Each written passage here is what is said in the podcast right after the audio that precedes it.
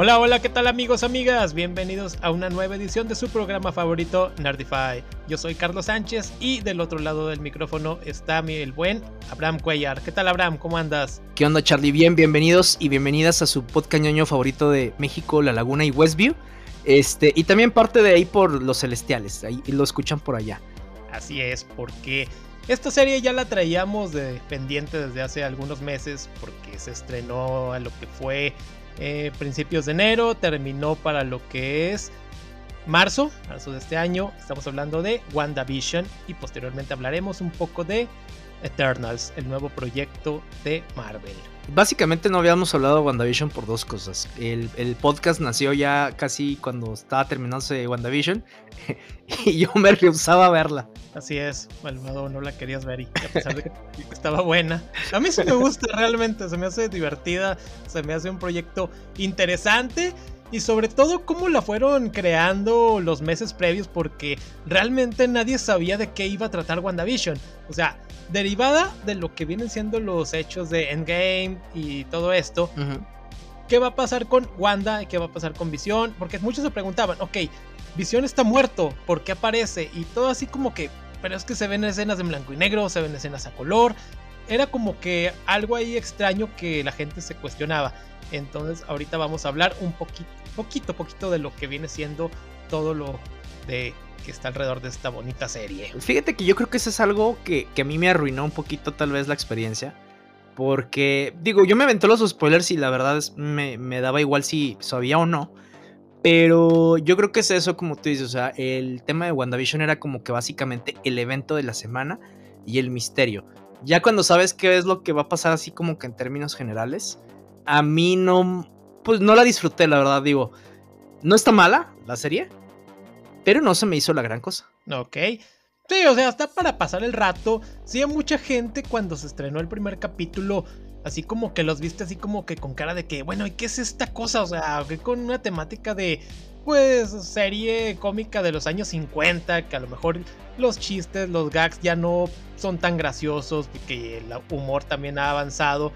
Y uno así como que pensaba, no, yo quiero ver chingazos, yo quiero ver este madre, todo eso. Y te ponen una. Yo quiero ver Mephisto. Sí, ándale, Mephisto. que nunca salió.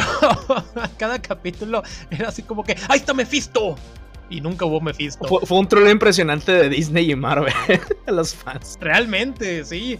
Pero sí, o sea, WandaVision fue así como que ese cambio a lo que venía siendo una serie entre cómica con tintes de drama, cómo fue avanzando y cómo nos damos cuenta que lo que mencionamos en algún momento en un podcast pasado en el de que fue de House of M, lo pueden escuchar ah, está en las plataformas, que es importante la salud mental. Sí.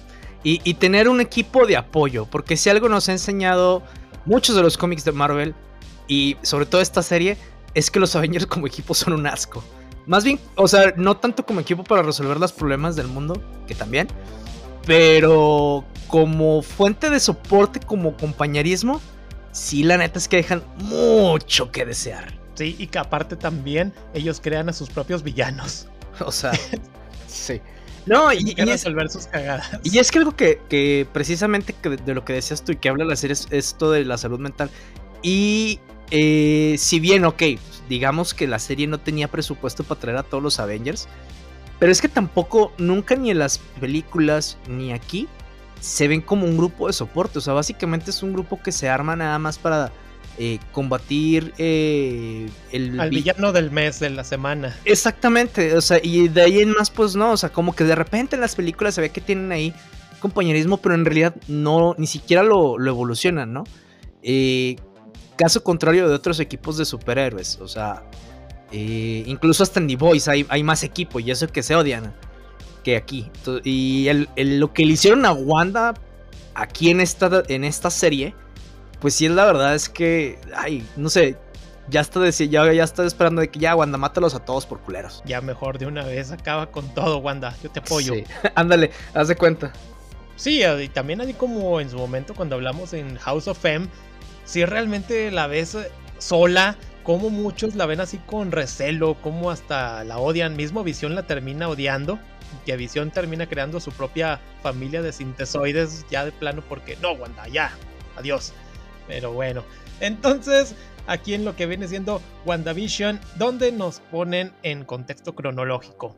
Pues poquito después de lo que viene siendo Endgame, ya lo que es Wanda tuvo su momento, Elizabeth Olsen, que es una gran bruja escarlata. Ella originalmente iba a interpretar a este personaje en lo que era dos películas y un cameo. Pero como vieron que funcionó, que empezó a tener mucha popularidad, Disney dijo, aquí hay money, aquí hay dinero, así que vamos a darle más proyectos a ella. Y posteriormente la vamos a ver en lo que es el universo del multiverso de la locura. Así es. No, y fíjate que otra de las cosas, eh, aparte que está súper guapa, que no tiene nada que ver con su personaje, pero digamos que sí. Eh, o sea, actúa bien Elizabeth Olsen. Te encariñas también con el personaje. Incluso, o sea, es uno de los pocos personajes, yo siento, que durante toda la saga que tuvo Marvel de, las fases antes de pasar a la fase 4, eh, es uno de los personajes que a pesar de que solamente salía en las películas de Avengers, este, bueno, en el Capitán América Civil War, que dijeron que es película de Capitán América, pero en realidad es película de Avengers. Eh, pues es un personaje que no necesitó de mucho tiempo en pantalla, pero que lograron transmitir que algo había mal, ¿no? O sea, eh, para empezar le lavan el cerebro, experimentan con ella, pierde a su hermano, está en un país que no sabe qué pedo y su, inexperiencia pues hace que, que a final de cuentas tenga ciertos errores, ¿no? Le recuerdan mucho el tema de, Lagos, que pues en realidad no fue su culpa, güey. O sea, el tema de Lagos es en donde explotan a final de cuentas eh, los que traen. Pero lo que hizo Wanda, o sea, pues la verdad es que si no hubiera hecho nada, toda la gente que hubiera estado ahí se hubiera dado el traste. Exactamente. Sí, o sea, la culpan así como es tu culpa la explosión, güey. O sea, ¿que no viste tus pinches cámaras de seguridad, estúpido? Ya sé, realmente. También como Tony Stark la tiene meramente encerrada. Así ah, como si fuera la niña castigada, la niña regañada. No puedes salir de tu habitación. Entonces lo que viene siendo Wanda, ella va a ir creando una buena relación con lo que viene siendo Visión, interpretado por Paul Bettany. Y que se van a encontrar lo vamos a ver en algún capítulo ya posterior, ya casi para el final, cómo se van conociendo, cómo es su relación ahí en lo que viene siendo en este nuevo edificio de los Avengers. Y van, van viendo así de que, oye, tenemos, estamos solos realmente, o sea, y nos tenemos, tenemos que unirnos para enfrentar esta situación. Y se van conociendo de, de esa manera más, más personal y al final terminan ahí teniendo una relación y que cómo a Wanda le afecta cuando Thanos mata a lo que es Visión y que posteriormente Visión va a volver a morir. Mi pobre Visión, es un Krillin. no, fíjate que otro de los datos curiosos ahí es eh, que de hecho Paul Bettany, digo, ya es un actor. Paul Bettany está ya al final de su carrera, o sea, ya nadie lo quería contratar, tuvo broncas, no me acuerdo con qué productores, y básicamente hacían que no consiguiera trabajo. De hecho, él ya estaba a punto de retirarse, hasta que pues, lo castea este John Favreau eh, la película de Iron Man como la voz de Jarvis. Y bueno, ya posteriormente su, este, su personaje va evolucionando, ¿no? Ahí, por ejemplo, eh, en el tema de, la relación de Vision y, y, Wanda, yo creo que es así como que eh, el sex doll más caro de todo el mundo, güey. Y con bastante buena calidad, ¿eh? Porque es de vibranium. Ah, no, eso que ni qué. sí, porque que no, ¿cuánto nos dijeron? Que no, sí, un gramo de vibranium vale quién sabe cuántos millones, o sea, o sea, ahora sí que Visión vale muchísimo. Y es cuando le dicen que Wanda quiere recuperar el cuerpo, de que tú no vas a enterrar un millones de vibranium, porque sí, esto es del gobierno. Digo, fíjate que ese, ese dilema lo entiendo. Sí entiendo el dilema de, de los agentes de gobierno de Ed Sword de, güey, es que este es un arma y este es un pedo, pero pues sí fue como que un ser... Eh, ¿Consciente? Exactamente, entonces sí, sí es un dilema, no voy a decir que no. Nada más que también lo de Wanda de voy a enterrarles así como, este, ¿segura? ¿Qué quieres voy enterrarlo, güey? sí. Yo lo vendería en partes mejor. Ándale. No, mira, otra de las cosas, eso sí, lo quiso hacer de la manera correcta, o sea, caminó hacia la sede, estaba esperando a ver si la recibían y la estaban mandando al chorizo hasta que el rato dijo, no, sí, pues que pase.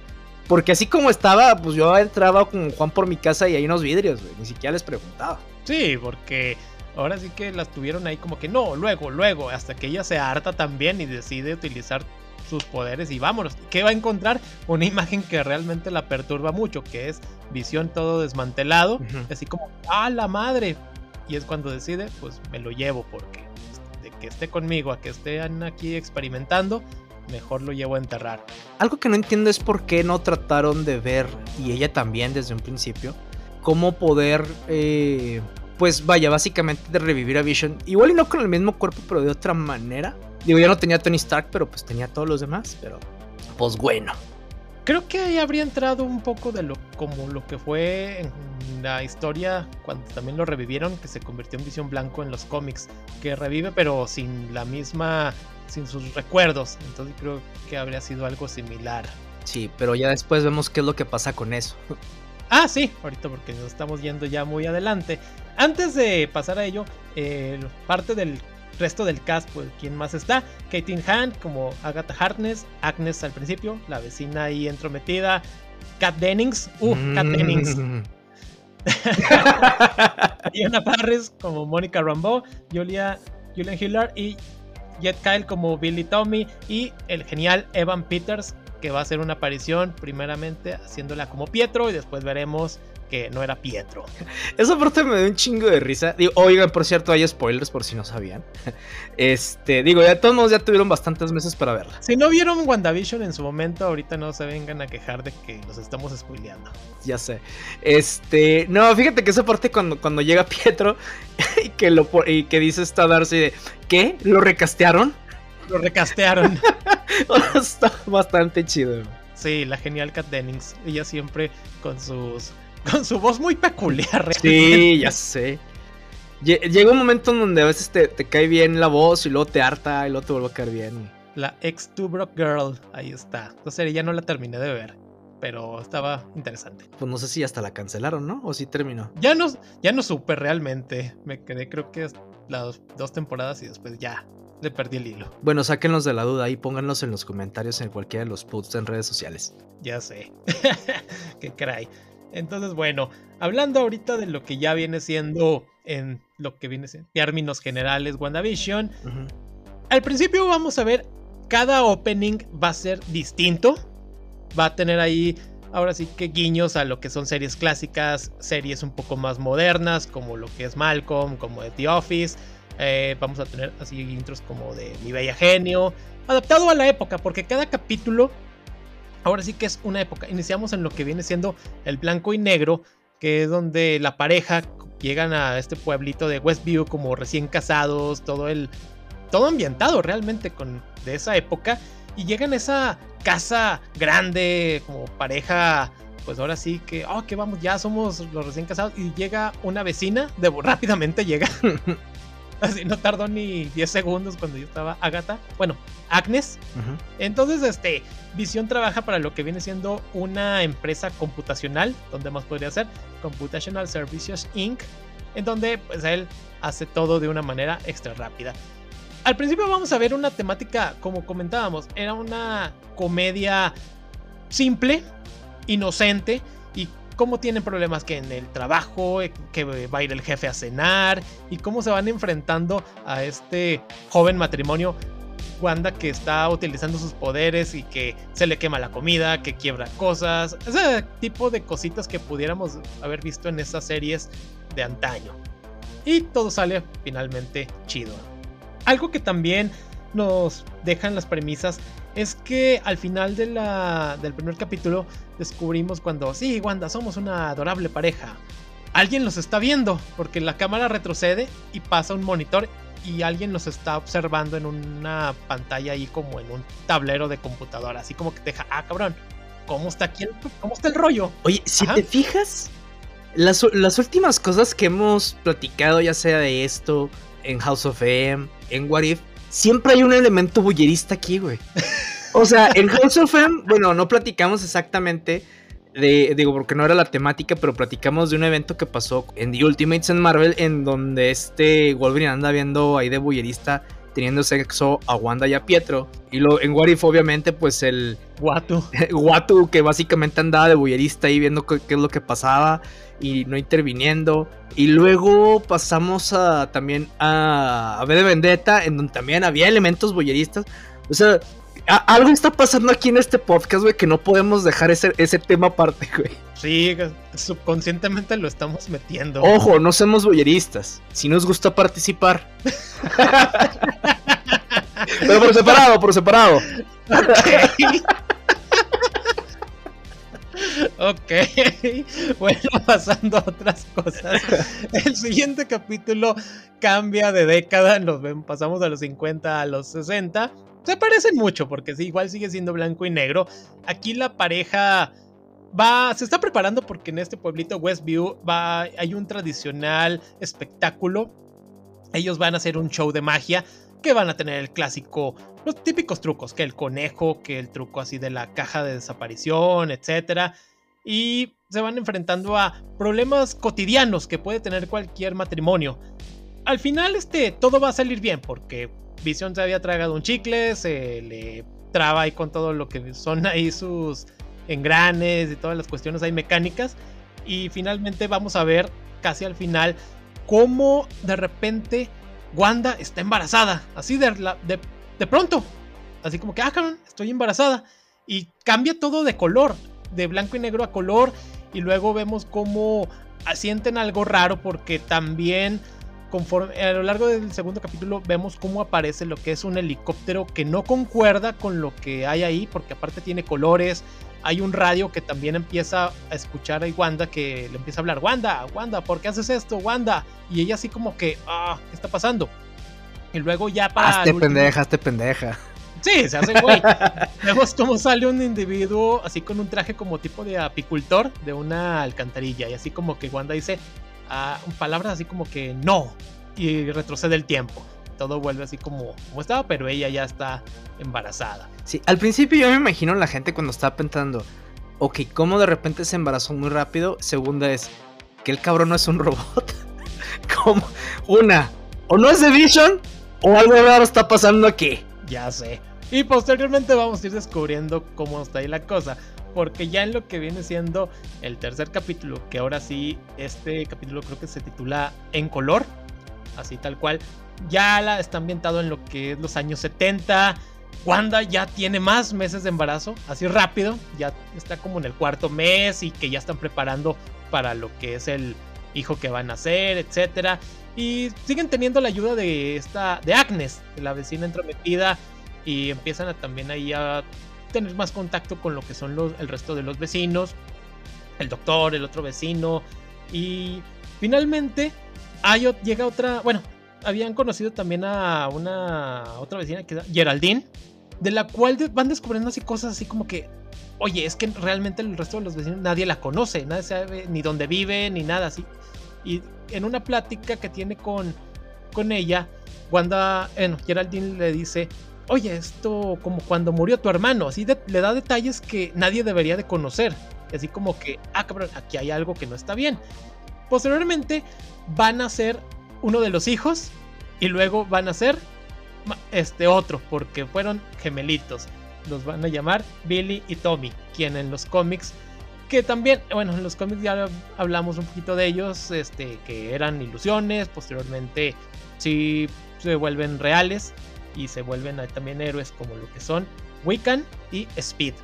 Ahorita van a ser unos pequeños, unos bebecitos y finalmente Wanda va a expulsar a Geraldine vamos viendo que sí hay algo ahí detrás.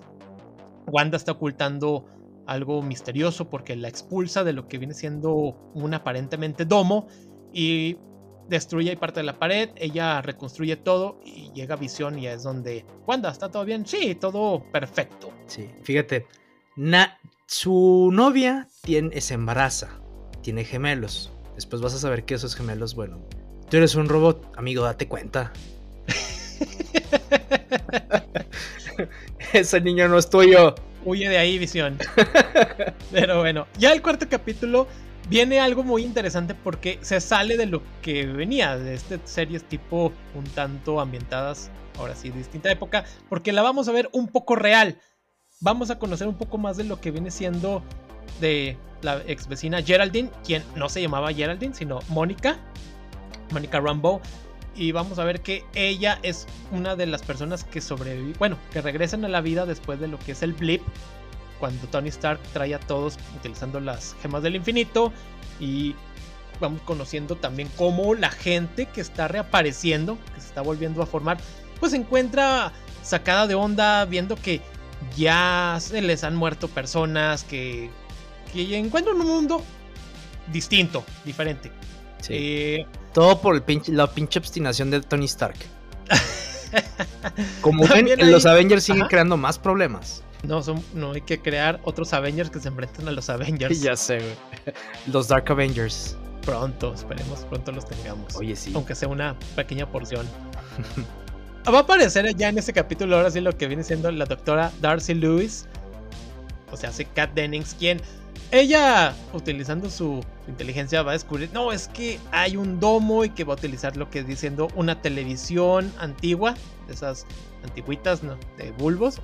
Y va a sintonizar lo que es, oye, es que aquí hay unos programas y son Visión, está Wanda y la sintoniza así como si fuera una sitcom. A todos así como que...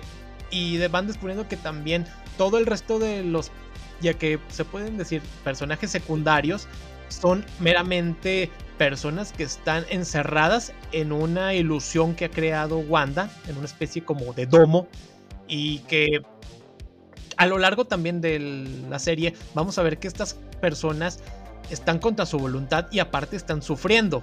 Como yo. Por la vida. Por la vida. Estoy contra mi voluntad y estoy sufriendo. Rayas. Wanda, libéralo. ya, por favor. ok, eso puede decir que, que, es la temática rápida de este capítulo. Y en el quinto va a cambiar un tanto por una nueva década, porque ya son los 80. Los hijos de Wanda han crecido muy rápido. tienen como 5 años y luego ellos mismos van viendo que también tienen poderes y aumentan a lo que son los 10 porque quieren adoptar un perrito. Dicen, hasta que tengan 10 van a poder tenerlo. Y ellos qué hacen? Crecen rápidamente, mágicamente. En este capítulo es donde vamos a ir también al final descubrir que eh, Visión empieza ya a sospechar algo, que hay cosas que no le... ¿Que no son sus hijos? Que no le cuadran, aparte. hay cosas que no le cuadran, o sea, que están bien, pero que están mal al mismo tiempo. Finalmente tiene ahí un enfrentamiento con Wanda, a lo que se todo se cuando las cosas ahora sí que se calman, alguien toca la puerta y ¿quién es? Oh, sorpresa, es Pietro, Pietro Maximoff, recasteado. El gran Evan Peters. Cosa que Darcy está viendo así como que, oh, lo recastearon. Cosa que mencionaba Abraham hace un poquito. Algo, algo que se me de. No sé. No entiendo por qué dijeron de la tele. Por ejemplo, ahorita que estabas diciendo de que, ah, eh, Wanda está transmitiendo todo este tema en ondas y luego, luego Darcy, tráigame una tele, pero de las antiguas, no de las nuevas planas. Y yo sí me quedé. ¿Y eso cómo lo sabe, güey? O sea, ¿cómo sabe que esa madre va a funcionar de esa manera? O sea, si, si tienes un decodificador, que es básicamente la señal que trae ahí, ¿qué diferencia hay en que sea una tele de las viejitas a una plana? A final de cuentas necesitas conectarlo a unos cables que te van a decodificar la señal en otro aparato. Digo, cosas que nada más pusieron en el guion por verse cool, pero muy estúpidas. Darcy siendo Darcy. Marvel siendo Marvel. También. en el siguiente capítulo, que sería ya el sexto, es uno creo que de los que más esperados porque en los trailers los vimos tanto a Wanda como a Visión con sus trajes clásicos de los cómics. Y así como que él es, como que no el especial de Halloween, pero ambientado en Halloween. También lo que viene siendo Pietro trae su traje clásico de Quicksilver y lo que viene siendo Billy Tommy, igual sus mismos trajes de Wiccan y Speed. Y así como que Visión empieza a tener ahí más sospechas porque conforme se va alejando así de, digamos, de la parte central de Pueblito Westview, va a ver que hay cosas que la gente tiene comportamiento errático. Y así como que, ah, güey, esto no está, raro, empieza a atravesar lo que viene siendo el muro. Finalmente también tiene una plática ahí con lo que es Agnes y que oh, sí, Visión lo que puede hacer es como que volver a ponerlos otra vez así en, meramente en la realidad y ya así como que plática, pero los vuelve a poner en donde estaban. Finalmente ya en lo que es este, cuando el momento que va saliendo Visión del, del muro, se empieza a desintegrar, cosa que Wiccan, este uno de los hijos, así, oh, mi papá está sufriendo, hay que ayudarlo. Wanda va a expandir lo que es el muro, viendo, o sea, nos dan a entender que ella tiene mucho más poder del que está, que está manejando en ese momento. Y al expandir el muro, absorbe a Darcy, absorbe a más agentes de Sword y se van obviamente ambientando en este mundo que ha creado Wanda. En algún momento también Wanda atraviesa el muro para amenazar a lo bueno, sí, de una manera amenazante a decirle a los agentes de que aléjense de aquí, yo lo estoy controlando y hasta les avienta lo que era vamos a descubrir que el helicóptero que ella había agarrado anteriormente era un dron que se habían introducido. Es donde todos la, le apuntan con las armas. Wanda, este, contrólate. Yo no soy la que tiene las, las armas, comandante, o algo así le dice. Así que Wanda estamos viendo cómo, pues meramente, vamos conociendo un poquito más. También este, en otro de los capítulos, que es donde Wanda va a tener ahora sí una especie como pues un problemita porque empieza a tener a perder control de sus poderes. En esta serie empiezan a tener así como que a romper un poco la cuarta pared, utilizando así unos conceptos de estas de esta serie, ¿cómo se llama? De Modern Family. Ajá, y de hecho también empezaron también con la de el capítulo ese de Halloween, que es la de Malcolm in the Middle. Malcolm in the Medio, sí, un intro muy interesante. Está chido ese. Así que vamos a ir viendo que también ahí en lo que es en este capítulo, ya conociendo un poco más de cómo se está desarrollando esto. En el siguiente, Wanda, bueno, Wanda ya estamos viendo que a pesar de todo, el mundo le está así que reclamando de que las cosas que han cambiado por lo que viene siendo Thanos. La relevancia de este capítulo, del séptimo, es que Agnes se va a revelar como que es una bruja y que ella ha estado detrás de todo lo que ha ido pasando aquí en este pueblito de Westview. Eh, ha sido como que la que ha tenido el teje y maneje ahí de todo esto. Guiño de Agnes. Exactamente. y tiene hoy el final del capítulo una canción de que Wanda lo hizo todo. Digo, digo Agnes o Agatha Harkness. algo que eh, dentro de todo eso es, por ejemplo, ese. Digo, ya después vamos viendo y, empezamos a saber que Wanda es la que creó todo esto.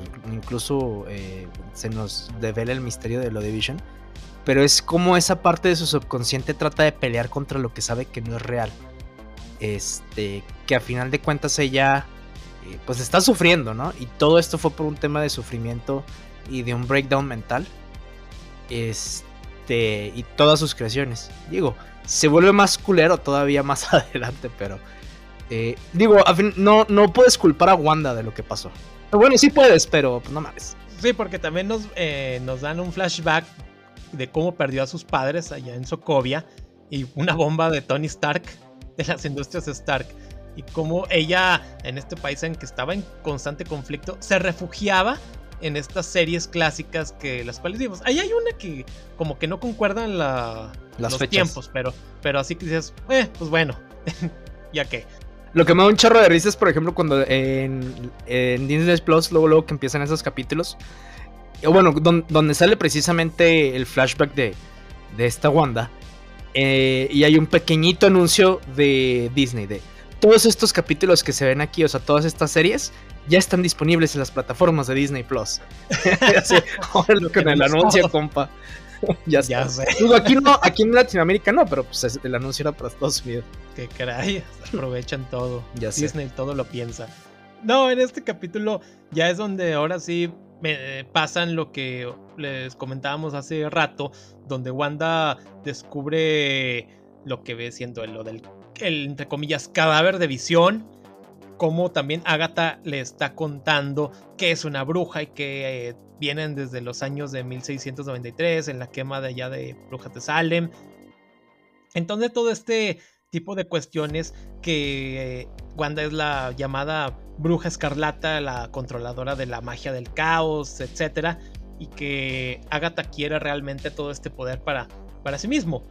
Así que al final del capítulo también vamos a ver cómo despierta este llamado visión blanco. Una también lo vimos ahí en los cómics y hablamos un poquito en el House of M. En el capítulo 9 el que concluye esta serie, viene lo que son los enfrentamientos. El de Agatha con Wanda y Visión Blanco contra Visión Verde. O Visión Rojo, como lo quieran, lo quieran ver. visión original. No, bueno, visión no original. No, original. Contra visión no original. colores. Ándale, sí. Y sí, esa plática que se agarran a chingazos y después tienen un como conflicto más filosófico de que sí eres verdadero, pero ya han reemplazado partes de ti y todo esto. Así como que, ah, ¿cómo está diciendo? Eh, fíjate que mucho, mucha gente eh, criticó como que ese enfrentamiento, o sea, bueno, más bien el desenlace de ese enfrentamiento, pero a mí se me hizo chido, digo, a, final de cuentas, Vision como lo fueron construyendo aquí en la, este, en, las sagas de Marvel, y digo, a final de cuentas, pues es también eh, temáticas que siempre agarran con, con los androides que son, que tienen conciencia es esto, ¿no? O sea, se vuelven unos seres en donde la filosofía entra y juega un, rol muy importante en el, eh, ¿cómo se llama? en el desarrollo del personaje. Entonces, sí, obviamente, se iban a agarrar chingazos por todo, porque pues necesitaba acción, pero el que se haya desenvuelto de esa manera, a mí no se me hace mal, o sea, se me hace bien esa, eh, ¿cómo se llama? Estira y afloja de ambos, ¿no? Esa discusión filosófica, a mí se me hizo bastante bien y muy padre, o sea yo no critico ese desenlace, sí me gustó. Obviamente digo, te tienen acostumbrado a que te den, a que den chingazos, pero ya cuando te ponen algo filosófico, que empiezan a platicar sobre el, dilema de, la barca de Teseo, este, perdón, bueno, no de Teseo, no, de los argonautas. Eh, si bien, si mal no recuerdo, creo que ese es el, el, no se llama, el motivo que usan. Pero es eso, ¿no? O sea, me tomaste partes originales y las reemplazaste, entonces cuando ya quedan las puras partes nuevas, ¿eres el real o yo soy el real? Aunque esté podrido, entonces no, pues ninguno. Y, está, está padre, o sea, está padre eso. Y es cuando Vision, eh, bueno, el Vision que creó Wanda, a través de los poderes, le transmite al... Los conocimientos que Ajá, exactamente, a todas sus memorias y todo. Entonces, pues, y luego ya, se va. Visión Blanco se, retira. De hecho, se rumora que a Visión Blanco lo vamos a ver en la serie de Armor Wars, un proyecto que viene también en, para Disney Plus, basado en lo que es este de Armor Wars, de Tony Stark, Iron Man, War Machine, etc. O tal vez en Multiverse of Madness, uno nunca sabe. tal vez ahí todo, todo está abierto, todas las posibilidades. Entonces aquí en lo que es el enfrentamiento entre Agatha y Wanda, vamos a ir viendo también que los niños, este Bill y Tommy, van a desaparecer. Bueno, casi al, final, porque ya cuando Wanda termina ahora sí que engañando a Agatha y se termina convirtiendo en lo que es la bruja escarlata, ahora sí súper poderosa ya, ya, y ya ahora sí, ahora sí, soy la bruja escarlata, porque siempre le decíamos Wanda, entonces ya está personificada en este ser que es muy poderoso.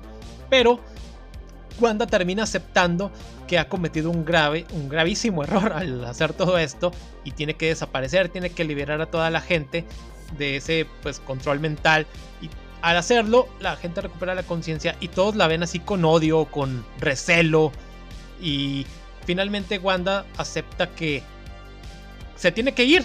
Sí, que hizo mal. Exacto a su vez, al desaparecer todo lo que es el domo, Visión va a desaparecer, eh, los niños también van a desaparecer, y ahí hay una plática de que, mm, pues, voy a tratar de recuperarlos.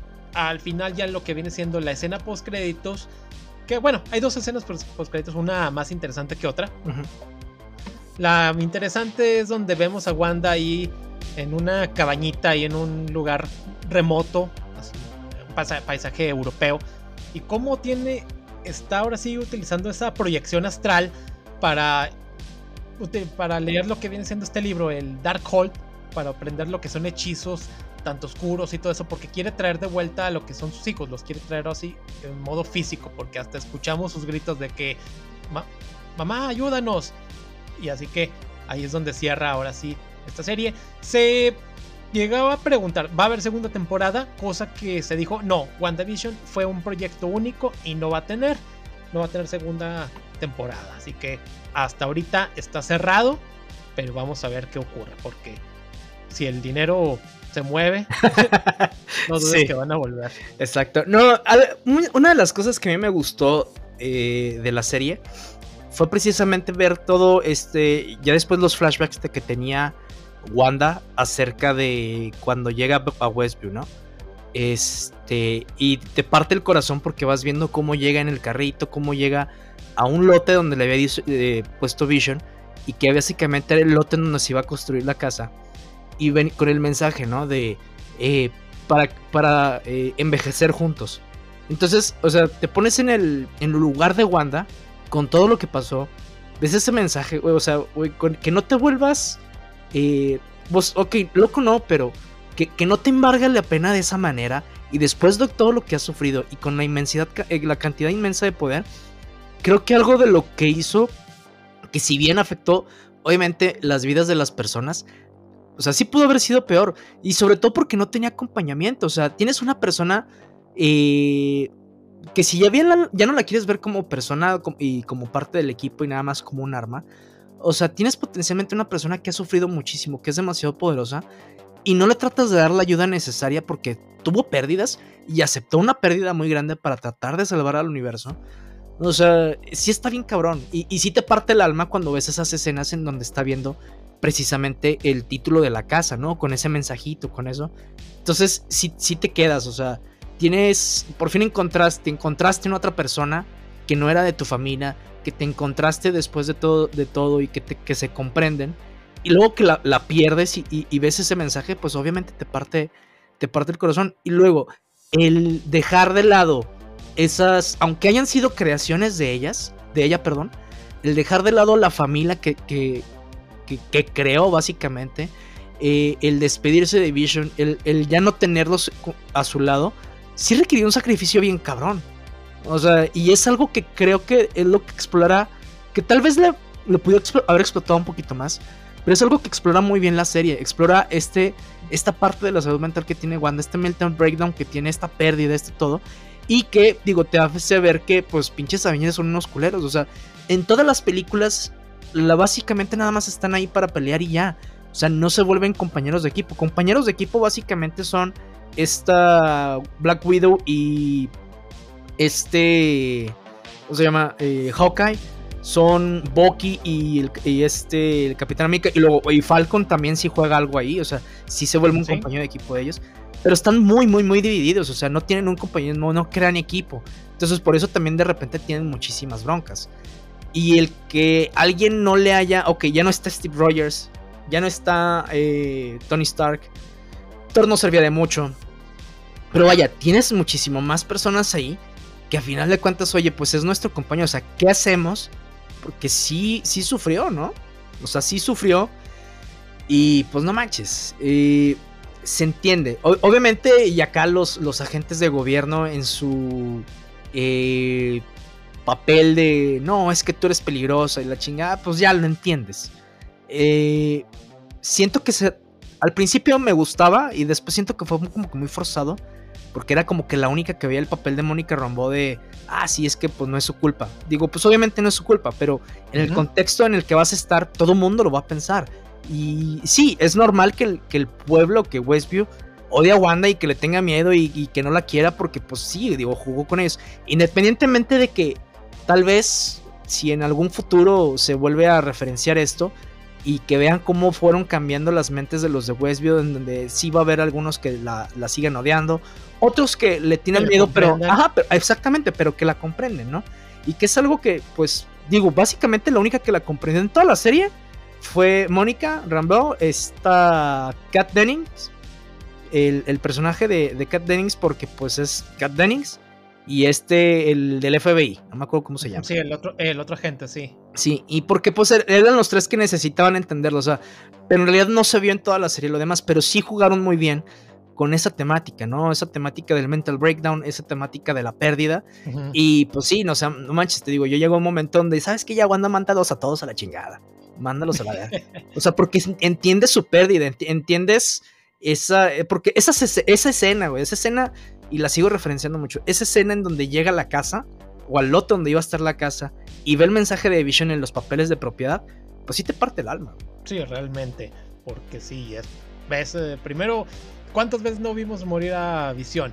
Que con Thanos que lo quitan la gema del, la gema del infinito, Wanda que lo tiene que destruir, y acá ahora también Wanda que tiene que deshacerse de él.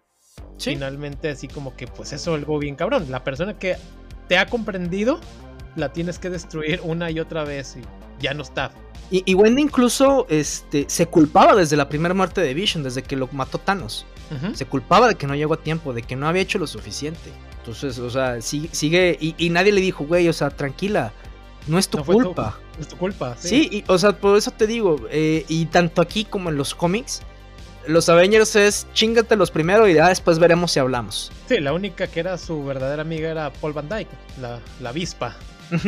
Y párale de contar. Sí, o sea, y, también los X-Men, güey. O sea, en, House of Fame vimos de los X-Men. No, pues sí, vamos a matarla. Wow, espérate, güey. O sea, hay otras soluciones más eh, que van a tomar tiempo, pero no tan drásticas, exactamente. Entonces, ya acá básicamente nomás faltó eso. Y ahora sí ya hubiéramos visto que el mundo se fue a la mierda. ya sé. Pero bueno, entonces, chicos, si hay algo que hay que atender, es la salud mental. Wanda, ya dos veces que nos lo muestra. A ver qué tal sale ahora en Multiverse of Madness con, con sí, este realmente, Strange. Vamos a ver qué se deriva de esto porque se supone que la película va a estar o se dice que va a ser cronológicamente ambientada dos años después de WandaVision.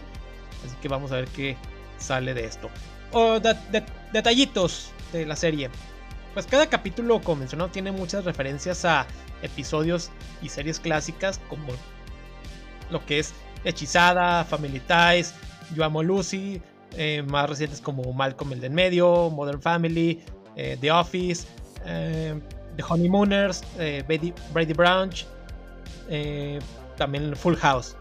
Y también algo que también nos dejan en claro, o se cuando Wanda deja viva a lo que es a Agatha Harkness, así es. Ok, será, no te voy a matar, pero te voy a dejar siendo una vas a seguir siendo la vecina chismosa. La deja como una de ahí del pueblo. Y ya también vamos a ver que ya va a regresar porque lo que es Agatha va a tener su serie spin-off. Te voy a matar pero te voy a dejar viva. Guiño, guiño. Te voy a utilizar después. Así que creo que a grandes rasgos esto es WandaVision. Una serie que personalmente me gustó mucho. Yo sí, bueno, algún día me daré tiempo para volverla a ver. Porque sí, sí me agrada. Sí, no, eh, a mí lo que se me hace interesante es lo que voy a repercutir después todo esto. Te digo, el personaje de Wanda es un personaje muy interesante que han sabido explotar un poquito aquí y que a final de cuentas yo creo que para explorar bien su personaje sí era necesaria una serie más que una película. sí, para que no fueran tan rápidas las cosas. Creo que eso sí fue un gran acierto y ahora con lo que es el multiverso de la locura, vamos a ver qué, qué se va a derivar con Wanda ya siendo ahora sí una bruja escarlata. Sí, tal vez sea la villana. Ya ves, los Avengers que eran sus propios villanos. Ya sé, realmente.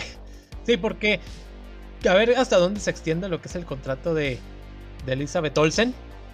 A ver qué, qué caray. Capaz Ojo de ahora, Disney. Ahora sí que tal vez derivada de esta película, si tiene gran éxito, ¡Ah, sorpresa! WandaVision, temporada 2.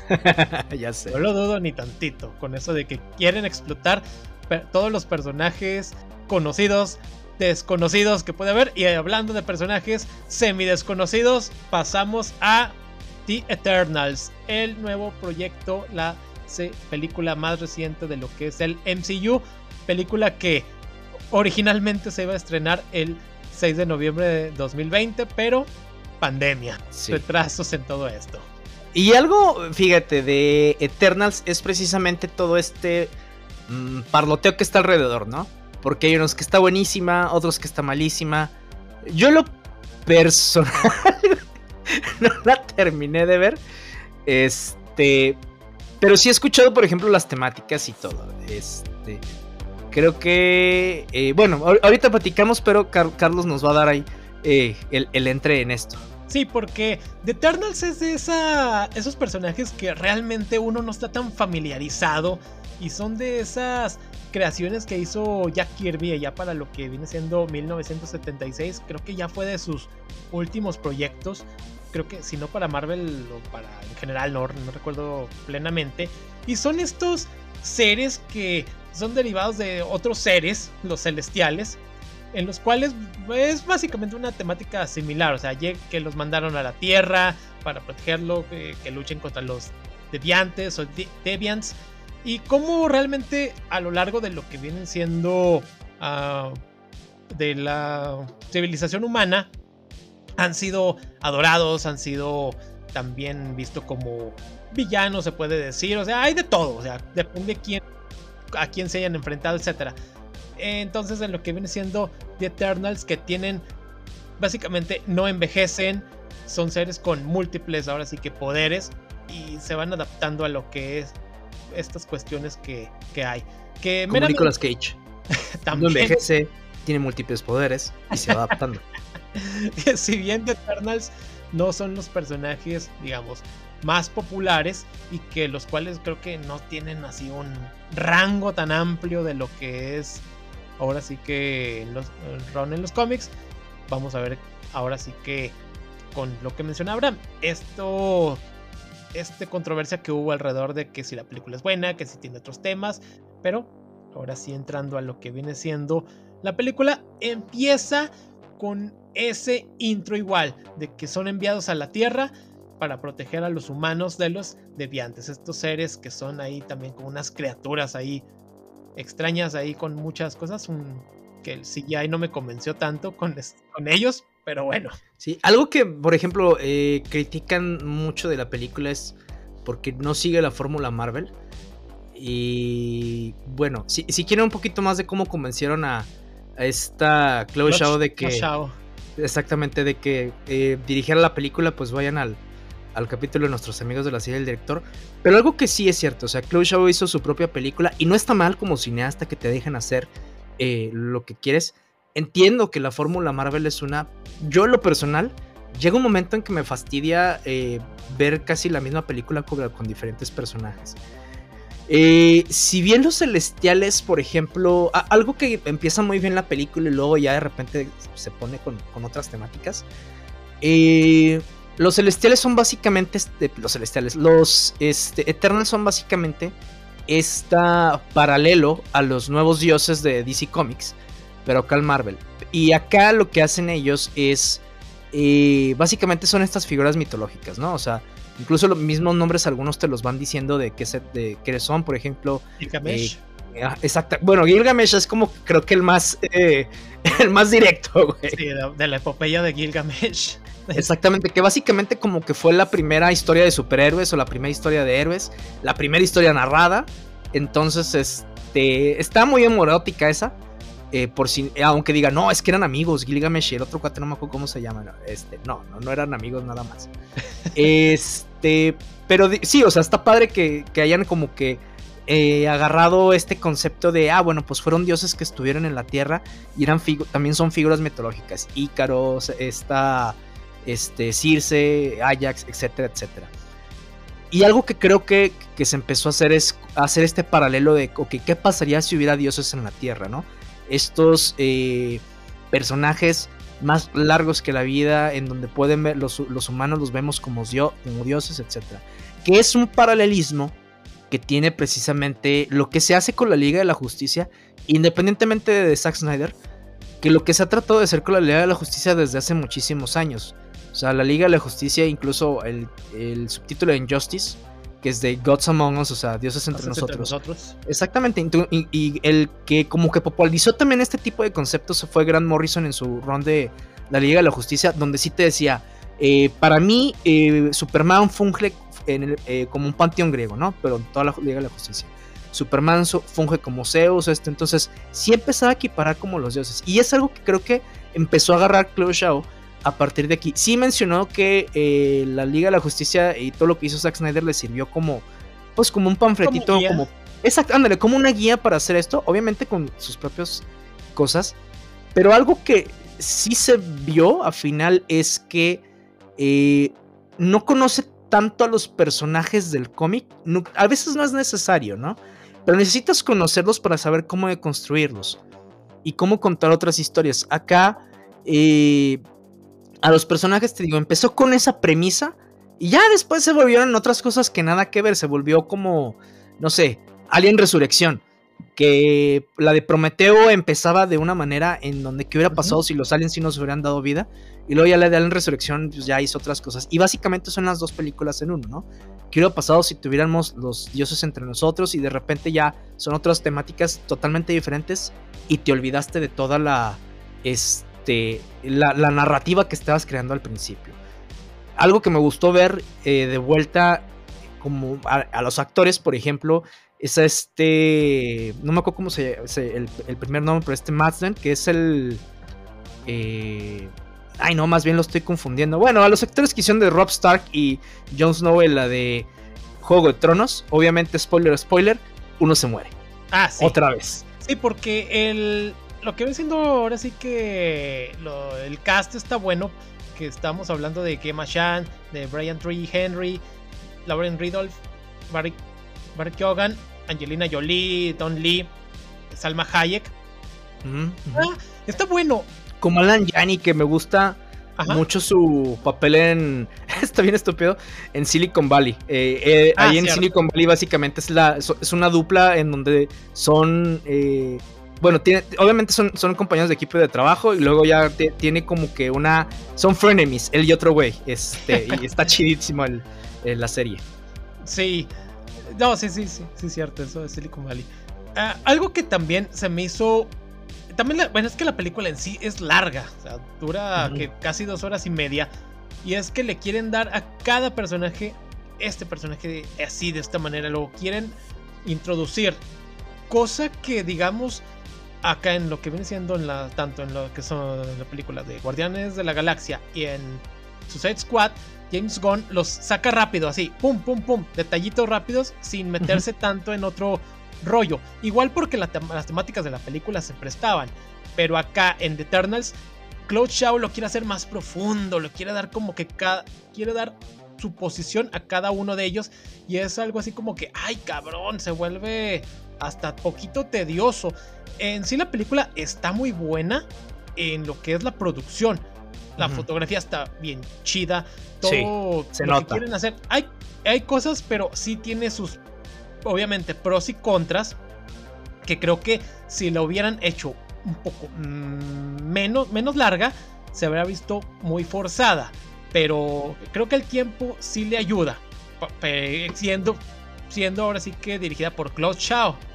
Porque ella se maneja de esta, de esta manera. Igual otro director se hubiera lo hubiera manejado ahora sí que de una manera más cortita, más simple, pero bueno, ahora son así como trabaja cada quien finalmente también vamos a ver, bueno, vemos a uno de los de estos dioses, de los celestiales, que parece a la máscara de Lilith, de lo que de Evangelion. y cómo queda ahí también. Y lo, lo genial es eso, como Angelina Jolie también, ahorita que mencionamos que, cómo a lo largo de la historia se van relacionando o han también lo que dicen es que por qué no fueron partícipes en, en eventos de la del mundo. Ah, sí. Una explicación un tanto estúpida. Ah, es que no, no nos dejan. No, ¿qué es eso? o sea, por ejemplo, en el tema de los Shitauri, en el tema de Ultron, eh, Civil War, eso te lo paso bastante bien.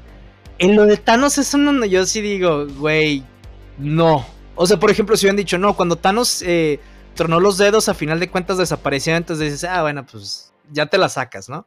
Pero no, o sea, sí, sí, también se me hizo muy, muy, muy sonsa la, la, explicación. Y, después, porque ya en una de las escenas, pues créditos, te cuestionas más esto, porque, oye, entonces su hermano también, o sea, se supone que sí tendrían que ver ahí algo, pero bueno, realmente cositas. Eh, cuando representan lo que son las civilizaciones, tanto de Mesopotamia, de Babilonia, de Nochitlan, uh, más recientemente en Nagasaki, eh, creo que lo hacen de buena manera. Vemos también el enfrentamiento ahí entre lo que son los aztecas y los españoles, que más vinieron a saquear, según ciertas personas. Pero bueno, lo que es este, estas cuestiones, se me hace que lo hacen muy bien. Lo que es el personaje de Tina, de Angelina Jolie, que, oh, sí, es como la diosa Atena. Así, bueno, Atina, Atena. Y así dices, ah, pues sí, porque han sido partícipes o las lo han visto ahora sí actuar. Aparte, ella es una guerrera. Angelina Jolie ahí y saca armas, etc. Ah, la diosa de la guerra. que no le puede quedar. Entonces está chida.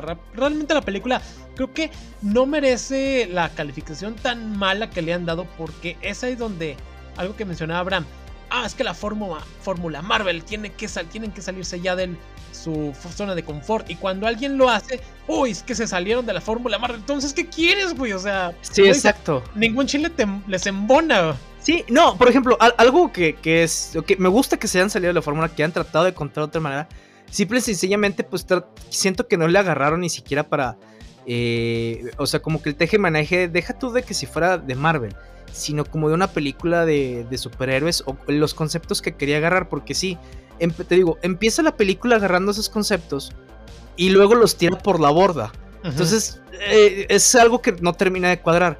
Y, no es, y me gusta, sí, o sea, me gusta bastante que se hayan salido de la fórmula porque llega, si llega un momento en donde sale la película de Marvel, de una película de Marvel y es lo mejor del mundo durante esas cinco semanas y ya después todo el mundo se olvida. Se olvida de ella. Exactamente, entonces el que hayan tratado de hacer otra película está bien. Lo que yo creo más bien es que, y no quiere decir que Chloe Shadow sea mala directora, simple y sencillamente cuando un director, digamos, de ese, de ese calibre, hace una de estas películas, tiene que hacerlo por iniciativa propia.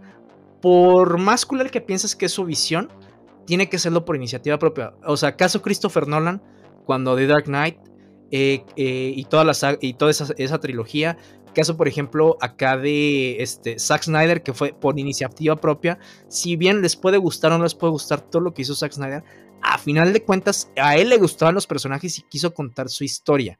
¿No? Tan así y, y tan los conoce que fue demasiado divisivo el pedo. Digo, obviamente todo el mundo tenemos nuestras interpretaciones de los personajes, pero lo que hicieron con Chloe Shaw de quererla a la de a huevo fue de, pues sí, que la vitrina. Ajá, o sea, qué bien que quiera hacer una película, pero mejor busca directores y directoras que sí les interese eh, y que le gusten los personajes para hacerlo. Y a final de cuentas, ya lo único que tienen que hacer, pues es eh, moldearlo a su conveniencia y no tanto de ok, me aviento un resumen de lo que son los personajes y luego pues le meto estas, estas cosas que te sirve tal vez para empezar una historia, pero no te sirve para amarrarla bien, o sea, tu primer acto empieza muy diferente y se desarrolla de y, el segundo y tercer acto ni no van a tener este como que esta eh, lógica de la narrativa, ¿no? Que, que siento lo que le pasó a Eternals y no tanto porque ya roto la fórmula Marvel. Exactamente, creo, creo que lo has resumido de una muy buena manera, que también la película ha recibido, recibido mucho hate, que también como la han vendido, que oh, sí, es la película más incluyente, y claro, tiene, tiene blancos, tiene negros, tiene asiáticos, tiene ahí también una chava que es este, ¿cómo se llama? Sordomudas, eh, y también hay escenas, hay una escena creo que Mr. David lo mencionó muy bien en la silla del director, que no se ve forzada. Es como uno de ellos que. Bueno, porque también los Eternals. Uh, también algo que se nos olvidó mencionar es que en los 7000 años que han estado en la Tierra, se fueron ahora sí que. Mm, ahora sí que metiendo en, la, en las personas. O sea, de esta manera. O sea, como vamos a vivir entre, entre la gente. Vamos a vivir entre ellos. Y uno de ellos, pues, tiene una buena relación tiene como un especie matrimonio, o sea, es un matrimonio y está, tienen un hijo y se hace algo muy normal. Creo que lo, Mr. David lo dijo muy bien, no se ve forzado, eso está genial. Y que, ah, que van a prohibir las escenas en Medio Oriente, etcétera, por, cuestiones de, pues, arcaicas, tontas, pero en sí, en fin. Sí, digo, a final de cuentas, digo, es como, no sé, en Medio Oriente les van a prohibir y obviamente en Chile les van a prohibir un chorro de cosas. Todos hágalo si es si, si sirve para la historia. Digo, ya que la FIFA, por ejemplo, en el tema de FIFA, y yo no sé por qué me estoy metiendo en esto si ni le sé muy bien. Pero es como, oye, güey, pues todo mundo, eh, la FIFA se supone que multa a algunos países o no quiere hacer cosas en países porque transgreden los derechos humanos. Pero nomás es Qatar y se aventaron los, billetazos y dices, ah, aquí no pasa nada aquí no se transgreden derechos humanos, ¿no? ya sé. Entonces digo, pues eso lo van a hacer. Entonces, si los van a prohibir en, esos países, pues eh, que lo prohíban. Final de cuentas, tampoco es eh, elementos que mucha de esa población, eh, ¿cómo se llama? Consuma. Pero, pues. Pues ahí está. Qué caray. Entonces, ahí en lo que viene siendo, pues creo que son nuestros puntos de vista de acerca de esta película, que también tiene dos escenas post créditos en las cuales ya cuando van unos de estos personajes ya en la nave que se retiran de la Tierra, aparecen People Troll y Star Fox, interpretado por Harry Styles, quien va a revelar que, oh, soy hermano de Thanos. y va, va, y finalmente, bueno, ya saben, aparece en la típica pantalla de Eternals, regresarán. La otra escena post créditos es donde Kit Harrington ahora sí que está viendo lo que viene siendo la espada de ébano y así como que nos van a nos van a entender que ah él es Black Knight otro personaje de Marvel y tenemos también ahí una voz de otro personaje que no vemos pero ya cuando investigamos vemos que es Blade el cazavampiros quien va a ser interpretado en este reboot de, con este Marshala Ali va a ser el nuevo Blade. Ándale, ah, creo que algo que nos está faltando y después lo hacemos es platicar sobre las películas de Blade de Wesley Snipes. Porque, digo, no, no, no es que hayan pasado sin pena ni gloria, pero digo, para ser de los primeros intentos de producir una saga de superhéroes, pues, están bien hechas, ¿eh? Sí, o sea, la 3 creo que es la peorcita, pero las primeras dos están buenas, o sea, están agradables. Igual cuando salga la de Morbius, pudiéramos ahí meterla también, meternos a ese, ese rollo. Y porque también ni, lo habíamos mencionado a Morbius. Eh, nadie quiere a Morbius. Ni Morbius se quiere al sí mismo. a Jared Leto. A mí me llama la atención ver a Jared Leto. que, le dan, que le dan otra oportunidad. Es que, ¿sabes qué? Mi, yo, yo decía eso cuando iba a salir la de Suicide Squad con Jared Leto. Y que vi que, estaban cambiando a, un Joker cholo. Dije, ven, a ver, le voy a dar el beneficio de la duda. Pues es buen actor. Este, pero. Ay, qué asco, güey. con qué asquerosidad salieron, pero bueno. Y entonces ya después de eso, ahora sí ya, ya, ya, me quedé más de. no. Igual hacemos ahí el especial de vampiros de los cómics. Ah, sería. De hecho, precisamente ahorita hay una saga que es este. La de DC Vampires, que es de cómics. Y pues está teniendo muy buena aceptación. De hecho, el primer número salió y pues ahí hay un plot twist y todo, pero está, este, está interesantona. Ok, bueno, para darle una pasada. A ver qué tal. Exactamente. Bueno, chavos, chavas, eso fue el episodio de hoy. Eh, la siguiente semana tenemos eh, un episodio, pues no express, E, Express porque salió eh, ahorita más o menos de lo que íbamos a hacer. Ya teníamos alguna agenda ahí, pero damos haciendo modificaciones. Pero la siguiente semana vamos a adentrarnos otra vez en la nostalgia, pero también en el mundo moderno porque vamos a hablar de Ghostbusters. ¿A quién van a llamar? A los cazafantasmas Afterlife. Entonces, así ya la siguiente semana están esperando el capítulo porque les vamos a traer luego luego. Sale el jueves y ustedes ya tienen su capítulo el viernes en la mañana, a las 6 de la mañanota, para que se vayan a trabajar y celebren el fin de semana escuchando Nerdify. Así es. Entonces, pues eso ha sido todo por esta vez. Y recuerden, antes nos hemos despedido, significa que un día nos diremos de nuevo hola.